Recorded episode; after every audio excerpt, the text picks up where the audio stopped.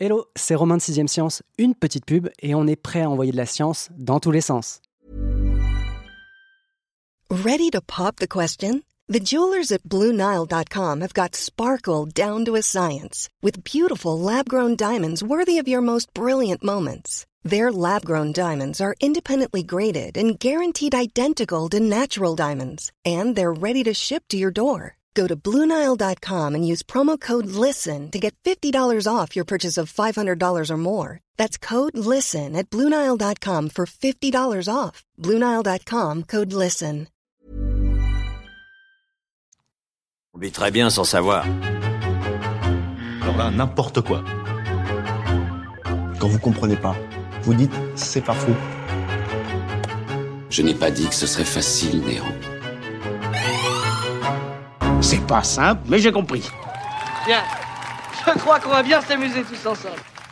Sixième Science, un podcast 20 minutes et science et avenir. Nombre de ces arbres étaient mes amis. Des créatures que j'ai connues à l'état de noix et de glands. Désolé, s'il veut pas. Où sont passées la nature et les forêts? Tout est laid. Il n'y a plus un hectare sauvage pour chasser. La forêt exige un sacrifice. N'est plus aussi beau qu'avant et sa parure vire un rouge orangé inquiétant. Vous me pardonnerez le jeu de mots, mais ça sent le sapin pour le roi des forêts. Exposés à une triple menace, les sapins naturels et les épicéas, qui représentent quasiment la moitié des conifères de France, ont un pied dans la tombe et malheureusement, ils n'en ont qu'un. La situation est si grave qu'il n'est plus question de les sauver, mais de les remplacer. Pendant que certains regardent ailleurs alors que la maison brûle, Rachel Mulot, la chef du service enquête de Sciences et Avenir, s'est rendue dans les forêts de l'Est de la France et elle en revient avec ce triste constat, nos forêts de sapins disparaissent.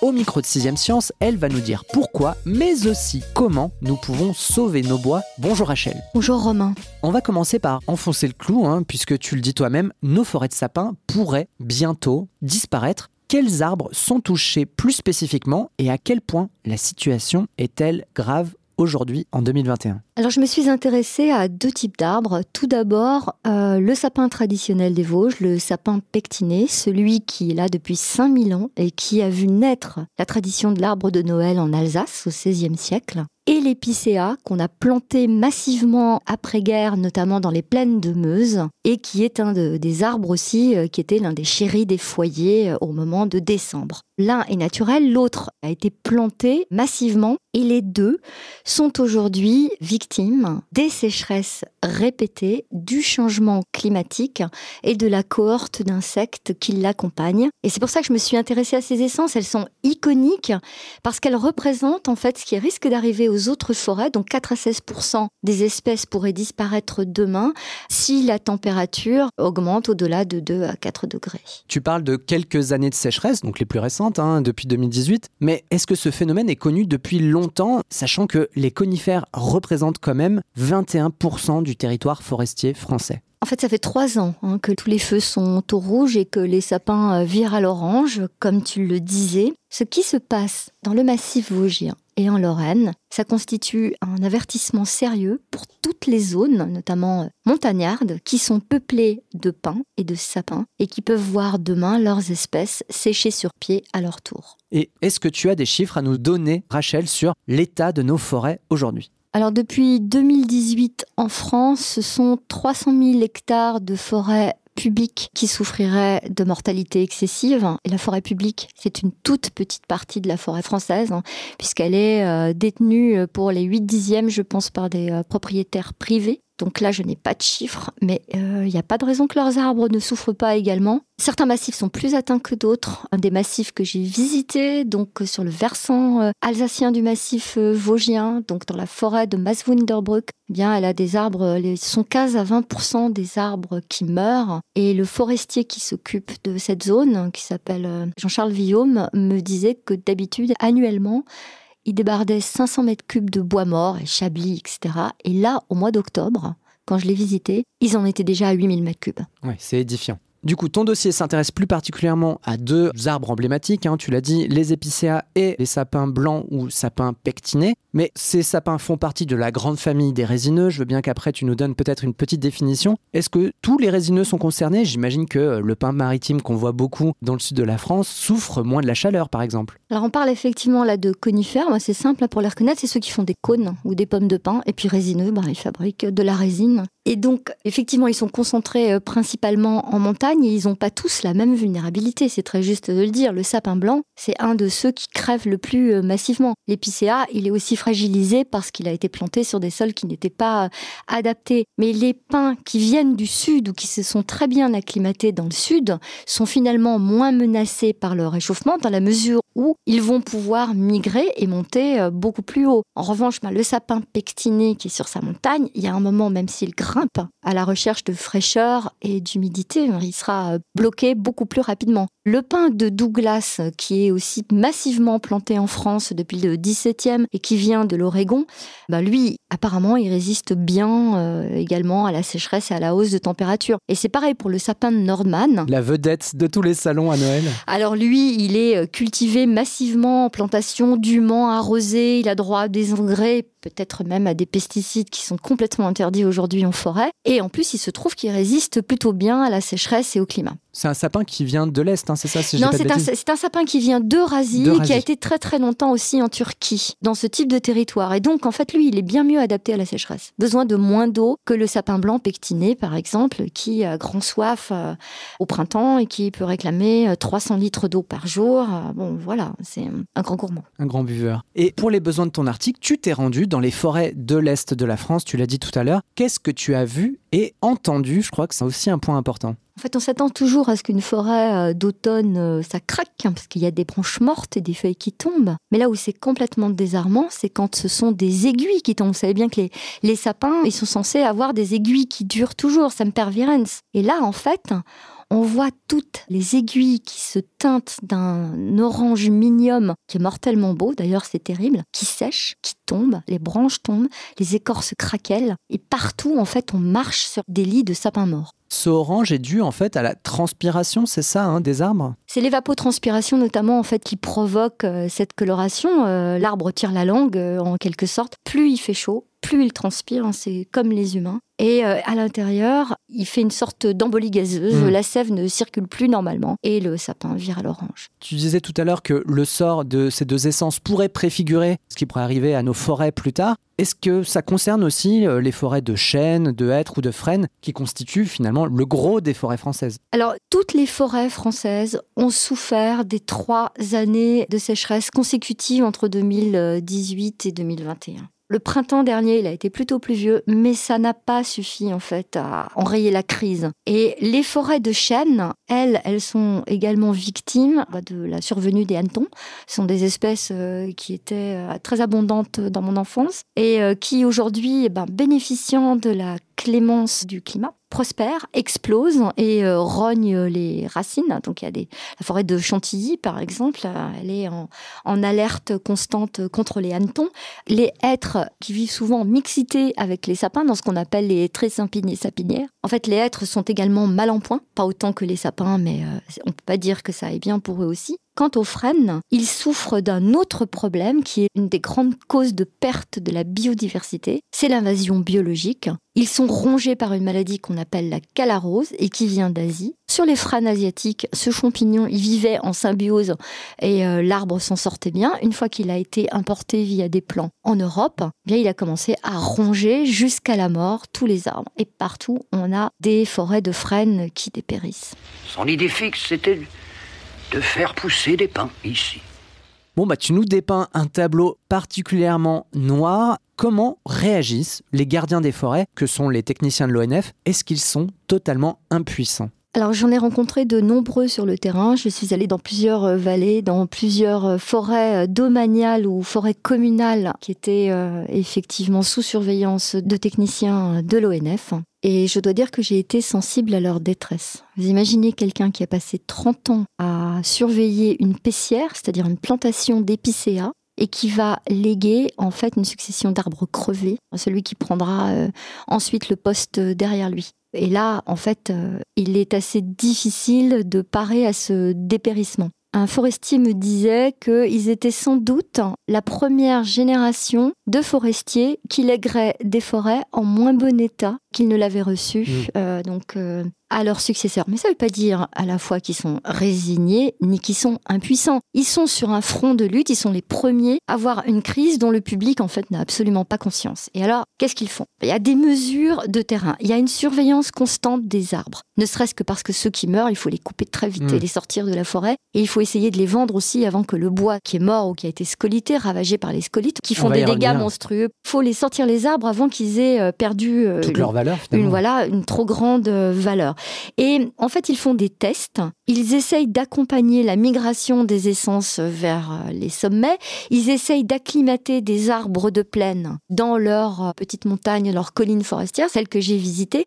Et voire même, en fait, ils testent des nouvelles essences. C'est un point assez important, c'est l'ignorance du grand public. Chaque année, euh, si on écoute euh, les grands discours, on a l'impression que les forêts sont de plus en plus grandes en France, qu'il y a de plus en plus d'arbres, alors que, en vérité, ces arbres, ils sont peut-être plus nombreux, mais ils sont plus nombreux aussi à mourir. Effectivement, la forêt, elle a gagné du terrain euh, depuis deux siècles et elle continue euh, par moments à en gagner. Mais euh, le problème, c'est que là, on a affaire à un dépérissement massif qui est consécutif à donc des sécheresses, une élévation de température et qui nous donne une indication du dépérissement qui risque en fait de s'emparer de toutes nos forêts. Donc, on veut bien que la forêt s'étende, mais si Mm. c'est pour qu'elle crève massivement, ça va pas améliorer euh, notre bilan d'arbres. Bon, on a checké la sécheresse, premier point. Ça irait à peu près s'il n'y avait que ça. Bon, reste les scolites, c'est des insectes ravageurs que tu nous as rapidement décrits et qui s'en prennent, je crois, aux arbres affaiblis. Quelle menace représentent ces insectes et à quel point cette menace est-elle aggravée par le stress hydrique, donc c'est-à-dire le manque d'eau qui affecte les arbres? En fait, les scolites, en principe, ils ont un rôle très utile. C'est quand il y a un arbre qui va mal, il envoie des terpènes, il envoie des signaux volatiles, en fait, pour mobiliser euh, toutes ces cellules dans sa défense. Et les scolites, en général, ils sont pas loin. Et si l'arbre va mal, ben, ils vont le ronger de l'intérieur et en fait, ils vont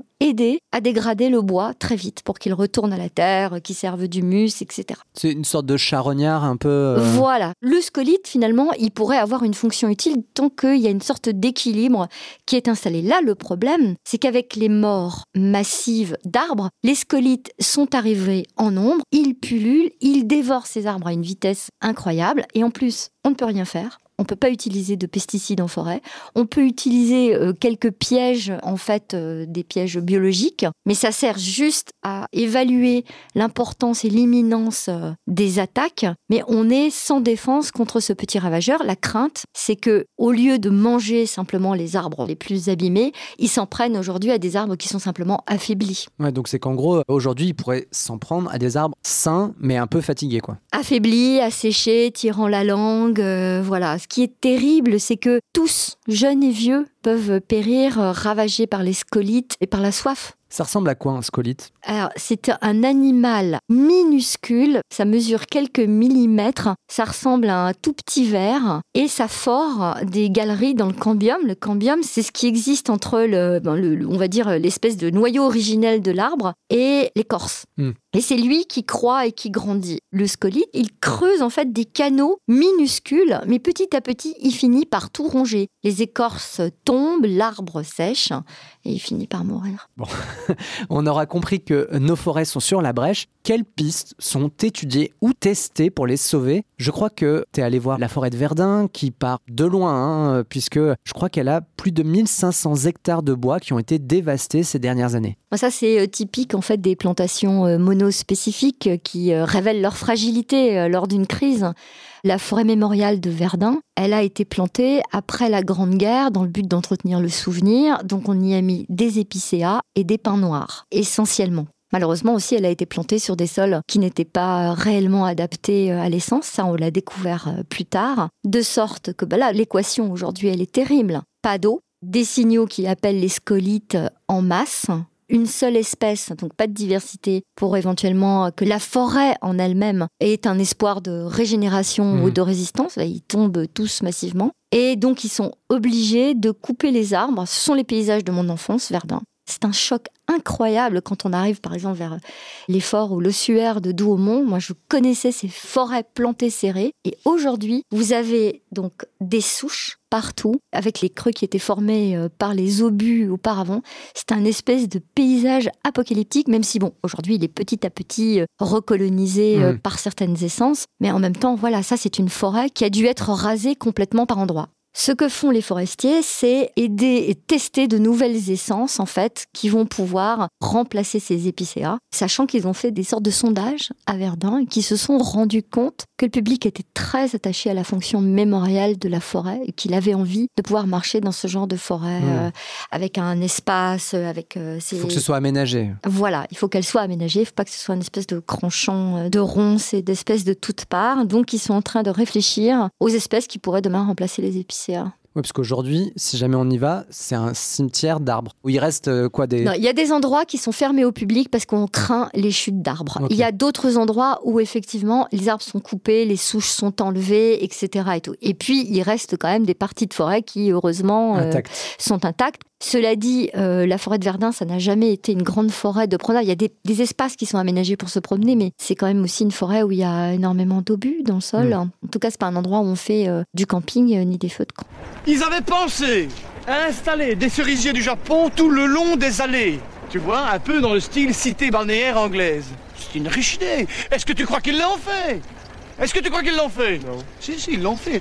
On va se déplacer dans la vallée de la Dolère où une forêt explore une autre piste que j'ai envie de dire un peu plus extrême avec des essences qui viennent directement des États-Unis, des essences qui se veulent plus résistantes au changement climatique. Est-ce que tu peux nous expliquer un peu ce qui est mis en place? Les forêts communales de Masvaux-Niederbrück, donc qui sont sur le versant alsacien du massif vosgien, sont une des forêts qui sont les plus touchées aujourd'hui par le dépérissement. Il y a 15 à 20% des arbres qui meurent ou qui sont morts. Et ils ont aussi des élus et des associations qui sont extrêmement actifs, qui ont accepté de ne pas chercher des solutions à court terme et de travailler main dans la main avec les scientifiques pour euh, essayer d'aménager un futur à horizon 50, 60, 80 ans pour les arbres de leur vallée.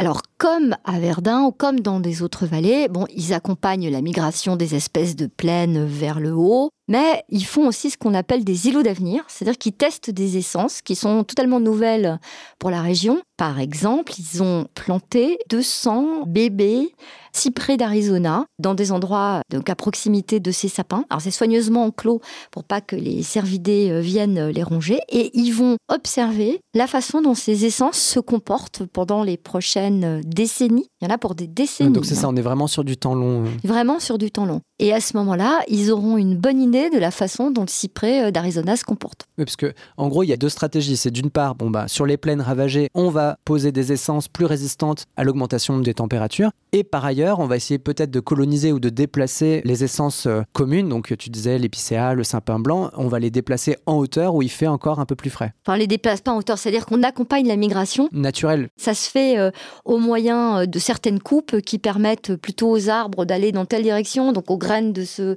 déplacer dans telle direction. On va protéger éventuellement des petits plants. euh, C'est ça la migration assistée. Et ils accompagnent en fait euh, les pins qui sont en train de monter avec des cèdres de l'Atlas qui se comportent bien en plaine, avec des sorbiers. Enfin, il y a plein d'îlots du futur en fait où ils testent des essences en mélange dans différentes vallées et ils vont regarder pendant des décennies comment ça va se comporter. Et puis l'autre solution encore plus extrême, c'est effectivement de tester des espèces très très exotiques, mais très encadrées aussi, pour voir comment elles se comportent à long terme. Et est-ce que pour sauver les sapins blancs, sapins pectinés, les épicéas, est-ce qu'on doit créer des équivalents de sanctuaires? Alors déjà, il y a quelque chose qui pourrait leur permettre éventuellement de durer plus longtemps, ce serait de faire des forêts qui seraient moins fréquentées par les cervidés.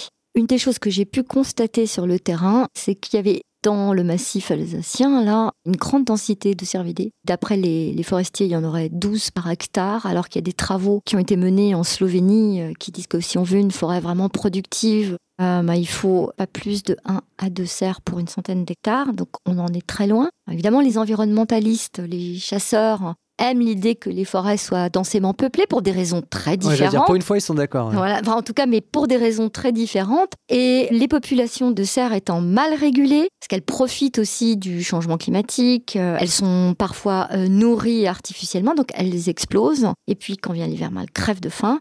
Et au printemps encore, et elles broutent toutes les pousses. De sorte que même les euh, sapins qui pourraient en fait euh, se replanter naturellement et tenter de recoloniser les endroits où ils ont disparu parce qu'ils sont morts de soif, bah, ils sont euh, taillés comme des bonsaïs, voire complètement broutés par les cervidés. Tu fais bien de parler des cervidés car finalement c'est un peu la cerise sur le gâteau, sachant que il y a déjà la sécheresse, l'augmentation des températures et les scolites qui viennent s'attaquer à nos forêts. Là, le coup du gibier, ça vient un petit peu parachever le tout, d'autant que j'ai cru comprendre dans ton que les cervidés avaient adapté potentiellement leur régime alimentaire à des essences qui normalement ils ne touchaient pas. Oui, parce que l'épicéa, en fait, ça pique. Hmm. Contrairement au sapin, les aiguilles de sapin, on ne croirait pas, mais c'est très doux. Alors que l'épicéa, c'est très très difficile à mâcher. Mais parfois, en fait, ils sont tellement nombreux et ils ont tellement faim qu'ils vont aussi croquer de l'épicéa. Et qu'est-ce qu'on fait alors face, euh, face à ces cervidés? le, les forestiers ont le sentiment de ne pas être entendus sur cette question. C'est d'autant plus cruel pour eux qu'ils ont fait euh, partout dans les vallées que j'ai visitées des enclos soigneusement fermés. Alors on peut pas grillager toute la forêt,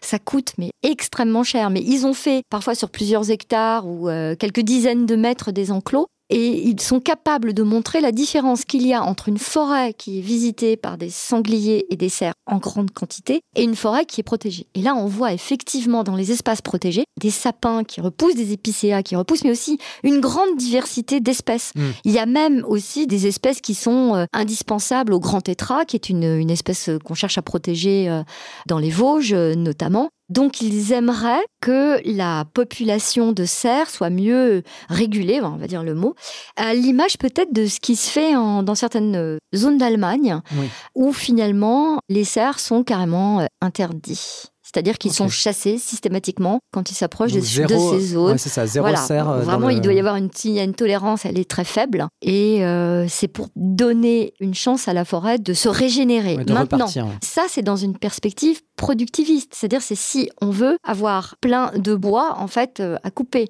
On veut une forêt qui se régénère aussi pour la couper. Mais la forêt, elle a énormément de fonctions. Donc, euh, elle produit du bois, c'est sûr, c'est important. Pour les finances de l'ONF, c'est même indispensable. Mais elle protège aussi les captages d'eau. Elle doit être ouverte aux promeneurs et éventuellement aux chasseurs. Mmh. Donc, euh, il faut aussi qu'on sache quelle forêt on veut pour demain. Et une des solutions qui pourrait être explorée demain, ce serait d'imaginer des zones de forêt qui se euh, plus ou moins euh, fermé, plus ou moins euh, sanctuarisé, traité différemment. D'ailleurs, des sortes de sanctuaires, il y en a déjà. Je ne sais plus comment ça s'appelle, pardon, mais ce sont des endroits où on va laisser les arbres vieillir, mourir de leur belle mort complètement et les forestiers ne vont pas y toucher. Donc ils impriment des signes particuliers euh, sur ces arbres, sur ces zones. Le tout jeune homme qui s'occupe de la forêt euh, décimée de Maswinderbruck, il y a des zones en fait qui sont déjà sanctuarisées. Il hmm. disait mais j'y remettrai pas les pieds de ma carrière. il a encore 30 euh, ans devant lui. Donc l'une des solutions pour sauver les forêts pourrait être finalement de retirer l'influence humaine de ces zones-là, mais aussi de retirer toute influence, on va dire extérieure. En tout cas, essayer de ne pas y toucher, voir ce que ça va donner. Et de revenir 30 ans plus tard pour voir ce qu'il en est, oui alors qu'un conifère trône très certainement dans votre salon, nous signons, comme ça, un épisode sur la mort des forêts de sapins naturels et d'épicéas. N'y voyez vraiment aucune malice de notre part, alors c'est sûr, ce n'est pas un hasard du calendrier, mais c'est le genre d'épisode que j'estime essentiel dans un programme de vulgarisation et d'éveil aux sciences comme le nôtre. Je vous dis donc à dans deux semaines, et n'oubliez pas que vous soyez team sapin en bois ou team sapin plastique, on envoie la science dans tous les sens.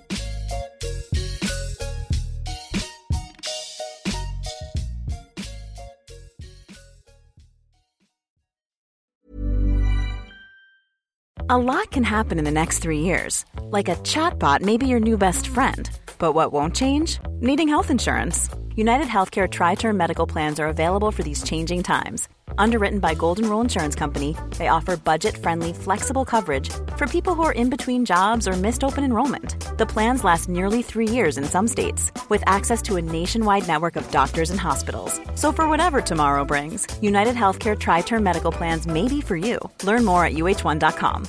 When you make decisions for your company, you look for the no brainers. And if you have a lot of mailing to do, stamps.com is the ultimate no brainer. It streamlines your processes to make your business more efficient, which makes you less busy. Mail checks, invoices, legal documents, and everything you need to keep your business running with stamps.com. Seamlessly connect with every major marketplace and shopping cart Schedule package pickups and see your cheapest and fastest shipping options from different carriers with rates up to 89% off USPS and UPS rates. And with the stamps.com mobile app, you can take care of mailing and shipping wherever you are. Make the same no-brainer decision as over 1 million other businesses with stamps.com. Sign up with code program for a 4-week trial plus free postage and a free digital scale. No long-term commitments or contracts. That's stamps.com. Code program. On ne va pas se quitter comme ça. Vous avez aimé cet épisode? Sportif, généraliste, sexo ou scientifique, varié mais toujours bien informé. Découvrez les autres podcasts de la rédaction 20 minutes sur votre application d'écoute préférée ou directement sur podcast au pluriel.20minutes.fr. Et merci de nous avoir écoutés.